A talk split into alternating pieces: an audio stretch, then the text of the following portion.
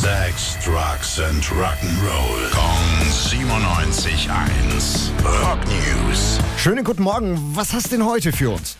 Zum einen mal eine richtige Ansage von Ian Anderson, dem Jethro Tull Mastermind. Der hat in einem Interview jetzt äh, eine richtig starke Ansage an seine Kollegen gemacht.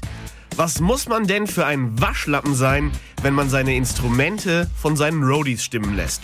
Lasst ihr euch auch den Hintern abputzen? Ja, was fällt mir dazu ein? Klasse gemacht, ne? Also, Außerdem gibt's noch was Neues von Smith Kotzen. Äh, Das Projekt von Richie Kotzen und Iron Maiden-Gitarrist Adrian Smith.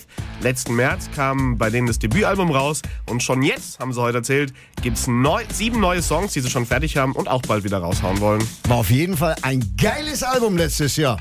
Dankeschön, Tim. Rock News. Sex, Drugs and Rock'n'Roll. Kong 97.1. Frankens Classic Rocksender.